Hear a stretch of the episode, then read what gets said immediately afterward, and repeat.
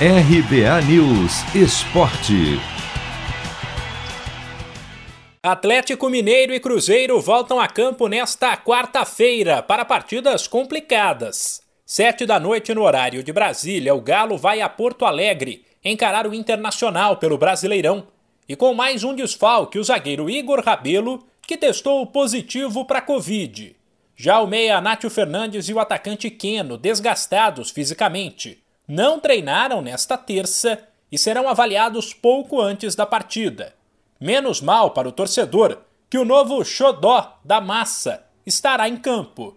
Em grande fase, o atacante Hulk falou com a imprensa na véspera da partida e comemorou não a readaptação, mas a rápida adaptação ao futebol brasileiro, já que ele que começou no Vitória praticamente não jogou por aqui antes de rodar o mundo a partir de 2005. Eu digo mais é adaptação, né? Até porque eu não tive a oportunidade de jogar aqui, fiz dois jogos e acabei indo embora.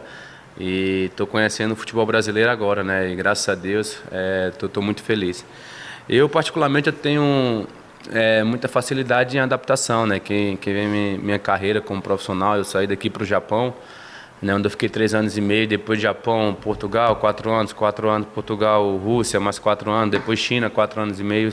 Então são campeonatos diferentes, culturas diferentes, mas graças a Deus eu, eu me adaptei muito rápido, não só dentro de campo, mas como fora de campo também. Então tinha que chegar, é, fazer o trabalho, jogar, né, claro, com os pés no chão, né, não querendo ser melhor do que ninguém, é isso que eu procuro fazer todos os dias, melhorar cada treino, sempre respeitando o próximo. Já o Cruzeiro, que ainda não venceu em três rodadas da Série B e está no Z4, vai a Campinas encarar a Ponte Preta às 9h30, com a ideia do recém-chegado técnico Mozart de resgatar atletas que estavam fora dos planos.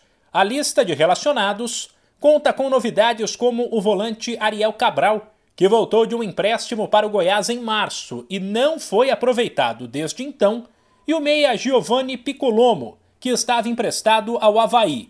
Apesar do momento tenso na Raposa, o zagueiro Eduardo Brock pediu calma e tranquilidade para o técnico Mozart trabalhar e lembrou que depois da boa campanha à frente do CSA no ano passado, o comandante chega ciente de como funciona a Série B. Então acho que isso só vai acrescentar e vai agregar o entendimento e o conhecimento dele sobre a Série B e o trabalho em si já se vê que ele vai implementando as coisas dele e, e, e é um, um, jeito inteligente também de jogar. Cada, cada treinador tem sua forma, mas eu acho que agora é a hora do grupo ter o um entendimento de abraçar o que o Mozart pede, porque ele é literalmente direcionado à Série B, o jogo que se faz na Série B, então acredito que isso vai fazer com que a gente cresça e evolua jogo após jogo e ele tendo algum dia para trabalhar eu acho que isso também vai ajudar bastante ele. O América joga na quinta-feira pela Série A em casa